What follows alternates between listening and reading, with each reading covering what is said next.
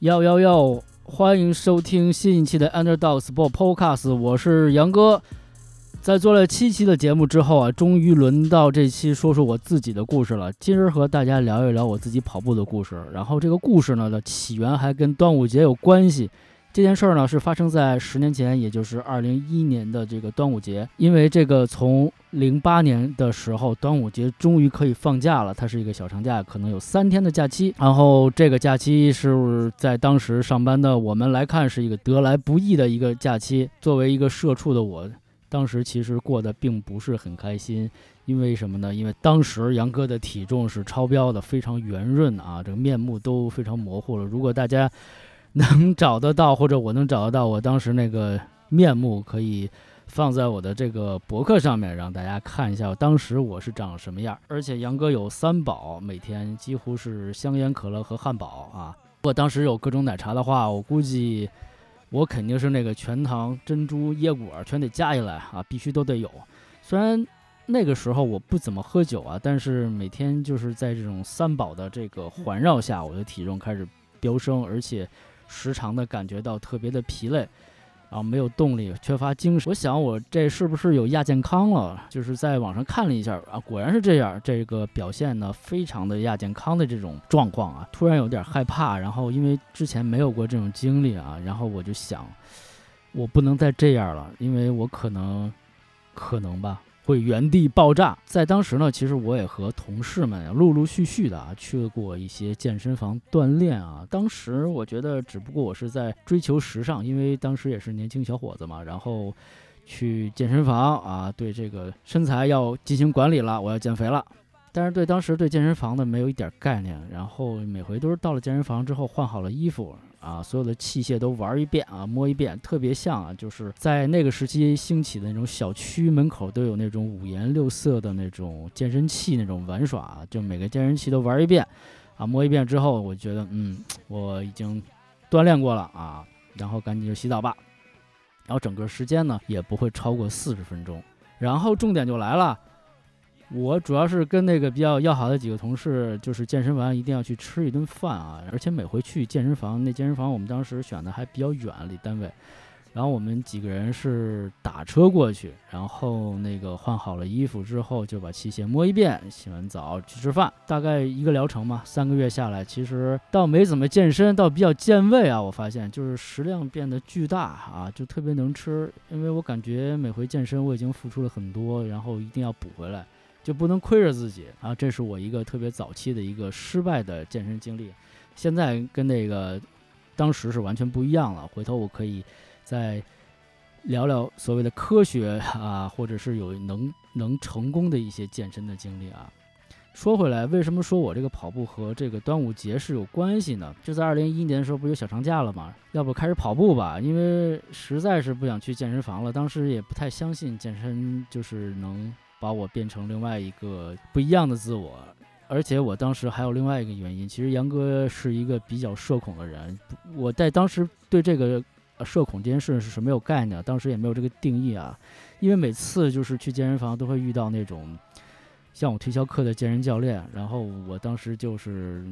特别难受，也特别不舒服。然后健身教练的这种反复推销啊，然后导致于我最后就不太想去健身房了。后来我就想，那我总得去锻炼身体嘛。然后从最简单的开始吧，然后跳跳绳，然后跑跑步。而且当时正好读了那个村上春树那本书嘛，《当我跑步时在谈些什么》啊这本书。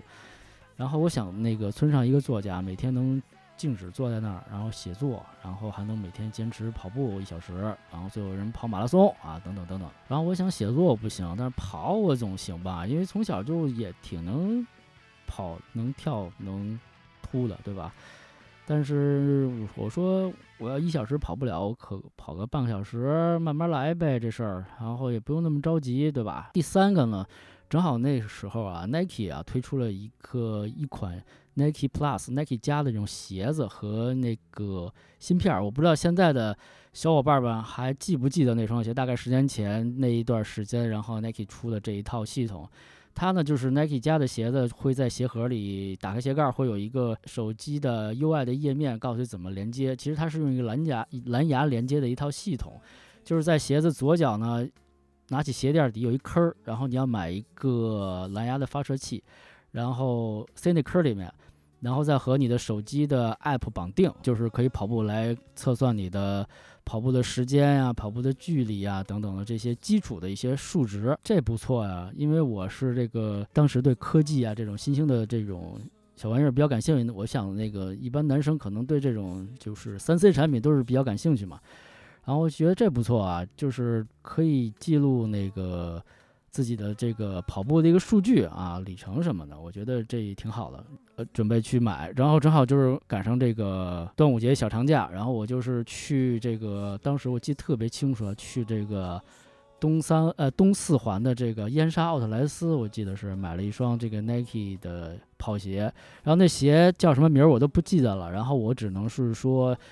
用那个关键字啊和这个颜色来搜，然后最终网络还真能搜到。我那双鞋应该叫 Nike Air Max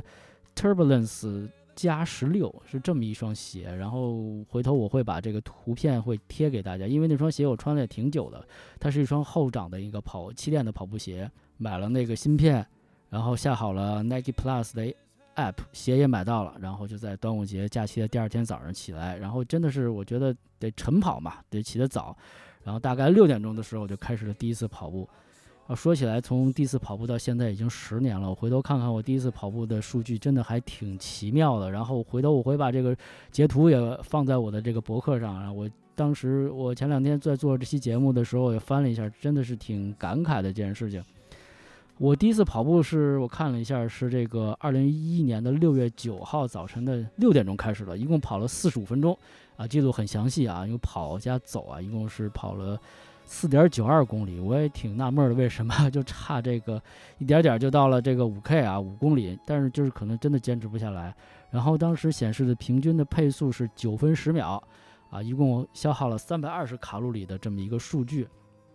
但是当时的这个 app 也只能记录这些数据，也没有 GPS 啊、什么位移啊等等，这些都没有。然后看了一下细部的数据啊，我第一公里用了五分五十一秒，现在听起来还不错，六分的一个配速啊，跑的还可以。现在跑了这么多年，我是个跑渣，啊可能还是这个五分半、六分、七分，就是这么一个这个配速吧，得看自己的这个。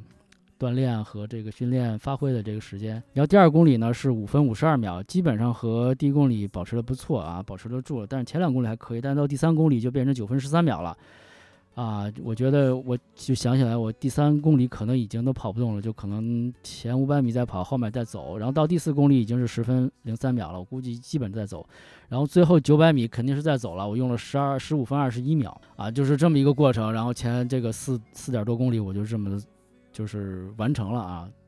而且我记得特别清楚，前两公里因为不会跑嘛，也没有什么热身，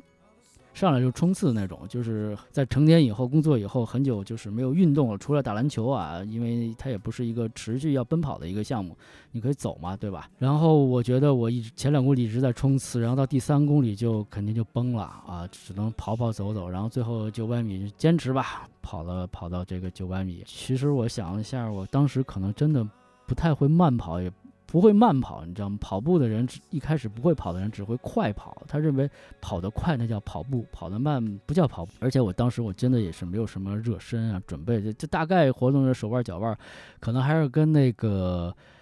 体育课老师学的那一套那个热身动作吧，然后特别基础，但是简单的热身了一下，然后就上来就跑，全力冲刺。也没有什么什么跑姿啊，什么喘气啊、呼吸啊概念，这个各种摆臂啊没有，就是冲。我确实想了一下，在第二公里的时候，我可能这这个心都突到嗓子眼儿去了。我不知道大家就是在不会跑的时候或者以前会不会遇到这种情况，就是你跑特别快，然后会有 心脏突突突、心跳加速，就是心呃心率过快，然后就有点干呕、想呕吐这种感觉。然后这种呢，瞬间就把我拉回到初中、高中那种体育考试场景了。因为现在讲叫什么体教融合，我已经离开校园很久，也不知道现在的初高中的同学们是怎么参加和应对这些比呃考试的情况。但我们当时就是得得得，初中要毕业要有体育成绩嘛，高中要会考嘛，这些都是需要有成绩的嘛。虽然不占很重要的分，但是都说你如果这不及格，你也没有什么毕业证啊之类的。然后就是去跑，虽然说我小时候还行吧，就是。虽然说哥们儿身体比较单薄啊，但是这个我觉得我这个爆发度和灵活度、柔韧度特别好。我想了一下，我如果当时练个什么体操什么的、瑜伽，我觉得肯定没有问题。而且爆发力特别强，小时候跑个，因为小学嘛，跑个六十米啊，然后到了初中可能跑个一百米都没问题。就是哥们儿就是蹭一下能窜上去，因为特别轻嘛。我自认还比较擅长体育，而且但是我确实就是跑不了步，就是长跑不行，因为我没有耐力。我最讨厌耐力，因为爆发力可以的人，可能耐力就是确实不太好吧，在当时的我。然后我也不太明白啊，就是在操场上跑圈那些同学怎么想的，就跟那个小仓鼠似的，这么一圈一圈跑有什么意思呀？我就心想，打球不香吗？踢球不香吗？单双杠不好玩吗？为啥要跑步呢？我就是当时就特别想不明白这件事情。每回上体育课，就是跑到最后，真的是就跟我刚才说的是，冲到最后就是。特别想吐啊，特别想干呕，然后当时也没有什么心率监测的设备，就是用这个左手还是右手，我记不起来了，那个食指和食指和中指，然后压了压脖子上的动脉还是静脉，然后测了一下自己的这个心率，然后就是嘣嘣嘣，而且当时很小嘛，然后你完全能听到自己的这个心跳的这个声音，然后至于成年之后，就是基本上放弃这个跑步了，就是。打打篮球最多突两下，就也就这样，不会一直跑了。然后到了成年之后呢，工作以后第一次这个这回啊，攀攀穿上了这跑鞋，然后在这个小区的马路上跑步，然后瞬间就是给我那种感觉就找到了。然后就是，而且你也知道是端午节嘛，在夏天的早晨之闷，然后真的绝望了啊！我觉得这跑步不适合我。我赶紧回家吧，反正想这个个鞋我反正买了，然后这个产品呢我也体验了，然后这也挺不错的，但是呢确实不太适合我啊，我可能真的已经达到了这个锻炼的目的啊，就赶紧回家吧。然后但是我回在回家路上就一直看手机嘛，然后第一次看到自己的这种跑步还是被一些数据所这个这个画出来了，感觉就是，然后也能知道自己跑和。这个当时的一个状况是怎么回事？虽然很遗憾，第一次跑没有完成五公里啊，可能在很多人心里说是三公里、五公里是一个一定要完成的一个距离，但是我没有完成五公里，可能是会有点小小的遗憾吧。当时不过呢，我还是有点小兴奋，但因为我当时也不觉得自己能跑到这个能完成五公里，因为你在一个从来不跑步的人。能第一次跑近乎一个五五公里，因为在你不跑步的时候，你会觉得五公里啊、十公里、三公里这些距离都巨远无比，啊，你平时的生活半径能走的道最多二百米，然后就到头了。但是现在你一下能完成了几公里，你想五公里，俗话说能玩十里地，对吧？有点小兴奋吧还。然后我不知道那东西叫多巴胺在脑内脑子里分泌了哈，然后以至于这个多巴胺其实特别讨厌和奇怪，然后在。后来吧，这跑步里跑步的这个时候吧，他一直在作怪，然后左左右右的在脑子里头在折磨我啊！我觉得真的是多巴胺是一个折磨我的这个小妖精。然后在第一次跑完之后呢，我其实也没有就是特别科学的做什么拉伸啊、放松，只是缓慢的，然后拖着这个沉重的双腿就回了家了。然后重点是第二天，当时还好，回家洗了澡。第二天那个腿疼啊，就是膝盖疼、脚踝疼、胯骨疼。然后脖子、肩膀，就总之全身就疼，就跟那个感冒发烧一样，全身疼。然后，然后我觉得完了，坏了，坏了菜了，太难受了。这个这不不能跑了，你跑完蛋了，就就散了黄了，散了架了，我不能再这么干了。但是没想到到第三天，这种就睡了一觉，可能当时也年轻，睡了两觉。第三天有所缓解，但是第三天那个发现自己有一个不错的一个状态啊，就是精神头突然更充沛了。然后当时也抽烟嘛，然后也不太想抽了，就是觉得抽烟会头疼恶心那种，就是或者抽的少了也是。然后，诶，我觉得这个跑步可能能戒烟吧，也许，我不知道啊，就是可能对于我来说可能会有这种的。作用嘛，确实对我有好处嘛，因为这个你做一件事情，你尝到了甜头之后，你可能就会再继续做下去啊。然后我不知道这个是不是打开了我的任督二脉，但是我脚确实挺疼的。后来，呃，然后我就一直在，还是就是不停在看手机上那个第一次跑步的数据，然后再看看这个新的跑鞋和这个芯片蓝牙。虽然那蓝牙不能换电池，然后我想就是先把这电跑完再说吧。我说要不然先跑个五十公里。啊，试试再说。然后于是第三天早上我又就是穿戴好了装备啊，然后打开了手机 app，他戴上了耳机。然后那会儿还没有什么蓝牙耳机，是有线的那个。然后我其实挺讨厌有线的耳机，因为它会抽我，就是 在跑的时候一抖一抖的，我挺讨厌这种零碎的感觉。放上自己喜欢的歌，开始了第二次的跑步。第二次就不一样了，因为我觉得第一次可能上来就跑得太快了，然后第二次呢，我觉得应该调整步伐。我想呢，这个这天呢，我就是能跑多慢跑多慢。只要不走就可以，我就有一个底线啊！只要不走啊，于是我就开始了这种类似于竞走的这种姿势了，跑步啊，慢跑就能多慢有多慢，但是就是不是能那个走起来那种感觉。然后这个好处呢是每一步呢就是对自己的这个腿啊、膝盖、脚踝没有那么大冲击力，就是近乎于快走嘛。然后，而且你这个没那么急促了之后，你呼吸呀也不会让自己那么难受。确实故意找了挑了一些节奏比较舒缓的、相对慢的歌曲啊。一开始听的全是那种速度特别快的摇滚乐或者金属乐，然后就是催促你跑特别快。然后这回呢，我可能换了一些比较舒缓的这个流行歌曲啊，觉得这个还不错。然后就这样呢，我大概跑了三十五分钟，跑了这个三点七八公里。我可能 就是觉得越来。跑的越少，然后但是这次感觉还不错啊，还不错，就是没有第一次那么难受了，而且这个头脑呢，就是因为第一次跑完之后可能脑子有点缺氧了，跑的有点头晕，那这次呢头脑就是非常的清醒，然后完成之后呢，就是虽然说也感到了这个腿和脚有一些这个酸胀的感觉，然后我觉得可能还是我的方法不对啊，虽然我跑得很慢，但是呢，就是到最后呢还是腿脚有沉重，我觉得可能我当时意识我的。腿部肌肉或者腿部力量不足，然后回了家呢，就是洗了一热水澡，然后洗那澡特别舒服，就是感觉你跑完步，整个人的这个毛孔都打开了，然后你洗热水澡就全就特别通透，然后洗完这澡之后，我整个人就特别亢奋了，就就是从早上起来，就是以前没有这种感觉，因为就是头天晚上可能是。嗯，熬夜或者睡得特别晚，然后又吃的特别多，然后第二天就起不来，起来之后整个又昏昏沉沉沉的。然后，但这次呢，就是不能说是打了鸡血吧，就是感觉就身身体挺轻盈的，然后确实感觉特别不错。然后又回想起来当时就是就是。刚才那个跑步的时候，这个腿啊、脚啊和这个鞋与地面的反馈，我真的可能在那时间意识到我这个缺乏一些科学的跑步知识。当时确实有这个好处，有互联网啊，对吧？我们可以上网啊。于是我就打算疯狂的自学一下那个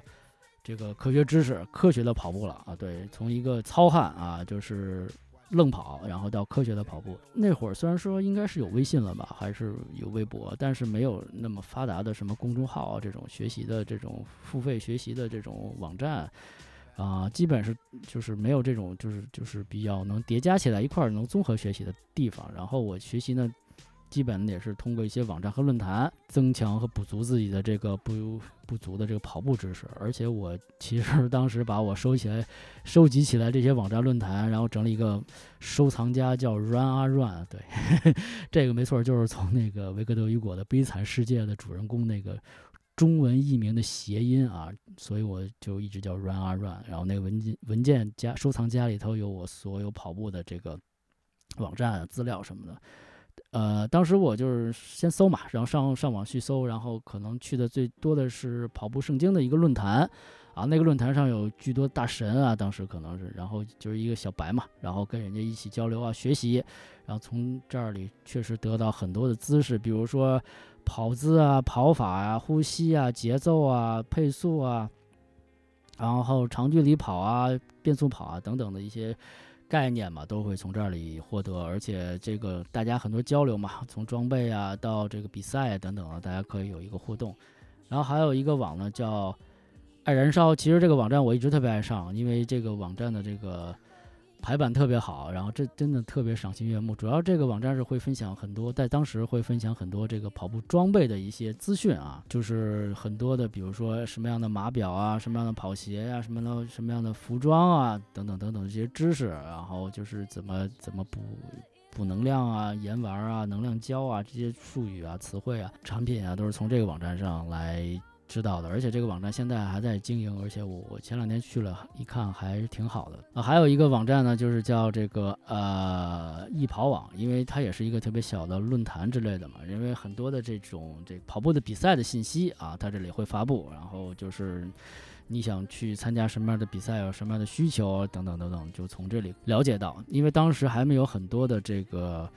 呃，手机的 App，然后去做一个跑步的这么一个软件，因为可能我觉得 Nike 做的是比较早的吧，后来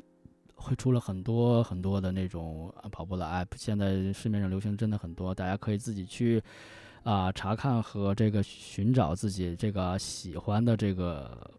呃 App，但是我一直这这些年来，我一直十年吧，大概一直用的是 Nike Run Running Club。对，现在叫这个名字，以前叫 Nike Plus，然后注册完之后，这个用户名一直到用到现在啊。呃，然后还有一个网站呢，是叫 Runners World，然后这是一国外的网站，其实是一国外有一本杂志，就叫跑者 Runners World，就是跑者世界。然后很幸运，就在我跑步的这个前后这个时候，也是可能是中国这个跑步比较爆发的一个时代，我可能也是赶上那波了啊。然后在二零一二年，然后这个 Runners World 跑呃推出了中文版的杂志《跑者世界》。啊，在当时也是我这个每个月必买的杂志，而且在那杂志里，我其实最爱看的是每期的这个编辑推荐的跑鞋啊，然后就是各种评测呀，然后各种优优缺点的分析啊等等。然后说到这儿呢，其实我就差个小小分支，还是挺怀念那种看那个杂志的那种时间啊，就是有一个完整的，他给你打好包的一个呃一套系统内容资讯的东西给到你。就是你每期会订阅杂志，而且而且的而且的话，你有一个期盼啊，就是在那个固定的时间，你会收到那份杂志，然后开始了这一个月的阅读。这不像现在，就是全是碎片化的时间，然后所有资讯都是凌乱混乱的，然后无序的插入到你生活里，你的注意力不太集中。我觉得看杂志确实是一个很好的这个。对我来说，现在来说是很好的一个休息的这么一个，而且就是通过今年我有机缘巧合，然后我得到了一些杂志，然后我现在也是疯狂的在看，然后确实我觉得杂志虽然说它的现在的杂志没有像一些网社交网络的那些信息来的那么快那么新，但是它会把资源整合，然后让你比较有节奏、好吸收和消化的一套这个理论。我现在还是比较享受看杂志的这个时间啊。又能让我产生了更多的想法，然后这些想法可能就想跟大家去聊天儿，然后做这节目跟大家说出来。我觉得这也是非常有意思的一件事儿。啊，再然后再说说回来，最早说的刚才刚刚刚刚刚刚刚刚啊，刚刚说的那个跑步圣经其实是一本书啊。这本书其实已经出版了十多年了。然后其实我杨哥最早也买过这本书。我跟很多跑友可能都一样，一开始都从这本书来了解跑步，然后如何训练自己啊等等。然后这本书就是一个这个确实对于入门来说，或者是有很多基础知识里面有很多。然后另外一本书呢，就是《天生就会跑》。然后这本书其实对我的影响真影响真的是挺大的。从这本书上，我是更能了解到人类是其实是善于奔跑的，而且人类天生是。就是善于奔跑的，只是现在的都市的人去已经忽略了它，因为你可能不需要再做这种活动去奔跑了，在你正常的工作生活的啊空间或者是一个环境中啊，对，但是奔跑呢是人类的天性，而且我也就是了解到，在那个墨西哥铜峡谷里，居然还有长着这种天生就擅长跑步的这个乌拉马拉人，然后而且他们穿的装备都特简单。而且就是还能在这种复杂的这种峡谷或者是野地里，然后长途奔跑，然后我觉得这个真的特别有意思，打开另另外一扇大门嘛。然后看完这书之后，其实我其实对自己的身体的构造和生命就有了不同的看法，因为我觉得，我觉我居然就是呃，作为人类哈，这个这个直立行走，然后但是我们却擅长奔跑。这个以前我只能是说，那擅长奔跑的是那些运动员，但其实我自己也是这样的一人类啊。还有一本书就是前几年刚看完的，叫《写狗》，其实是菲尔奈特的自传啊，就是 Nike 那个创始人。虽然说他不是跑步类的书，但是也大家也知道，呃，菲尔奈特其实是俄勒冈大学的这个田径队的啊，包括他的那个老师。啊，比尔鲍尔曼，然后自己怎么突发奇想，然后做了第一双华夫底的跑鞋等等的。其实一切还是源于田径和跑步这些事情来。缘起的，所以我觉得这件事情对我来说，这本书嘞也是对我来说非常有意思的，也推荐给大家。如果有意有机会的话，可以去看看啊啊！以上三本书：《跑步圣经》《天生就会跑》以及《写狗》。从二零一一年那个端午节开始呢，我就持续的跑，虽然中间可能因为工作或者是一些其他的原因，我有一段时间终止了跑步，或者是没有系统的每个月都会跑。我其实最大跑量每个月。可能达到一百五或者两百，那比较疯狂的时候，也特别瘦那会儿，就是每天早每天醒来第一件事，最重要的事就是先去跑一圈，啊五公里、十公里、半马之类的。然后这个后后续我再跟大家说后续的这个跑步的一些经历。我只是说，就是从我那个跑步那个原点开始，就是那年端午节，我买了一双 Nike 的鞋，里头有个芯片，然后可以去记录自己的。里程其实现在这样的科技手段特别简单，你有个手表，有个手环，有个什么其他的装备都可以记录，不像在十年之前那么会那么繁复。而且现在一切都是无线的，蓝牙可以连接一切，大家可以更好的去记录自己的这种跑运动的这个记录哈。之后我可能会跟大家聊聊我为什么后来能再坚持这些这些事情啊。最后呢，我其实。说了一下我简单的这个故事，也想跟大家说，其实跑步其实真的很简单。你有一双跑鞋，然后就可以去跑了。你可以从一公里开始啊，因为我认为人的天性是注定要释放的，我们的天生就会跑。不过我建议一些大体重的这个朋友呢，还是选一双包裹性比较好、缓震性缓震性比较好的。跑鞋你可以先快走起来，因为确实大体重的人不适合于奔跑，因为对膝盖、脚踝等等的这个损伤会比较大。还是先让自己变得轻盈起来，然后慢慢的跑。因为我觉得跑是最基本的一个运动的行为嘛。你看，任何的几乎吧，是所有的地路上的这些运动都会涉及到跑或者是快速移动这样的一个一个一个过程。啊，另外呢，就是现在已经是夏天了，天气热，然后那个我建议大家，呃，是在早上或者是呃晚上，就是日照不强烈的时候去跑步，然后一定要做好防晒和补水，然后很简单，吃好粽子，然后跑好步啊。本期的节目就到这里了，我是 Underdog Sports 杨哥，然后在这里呢，再次祝各位端午节快乐啊，跑步开心。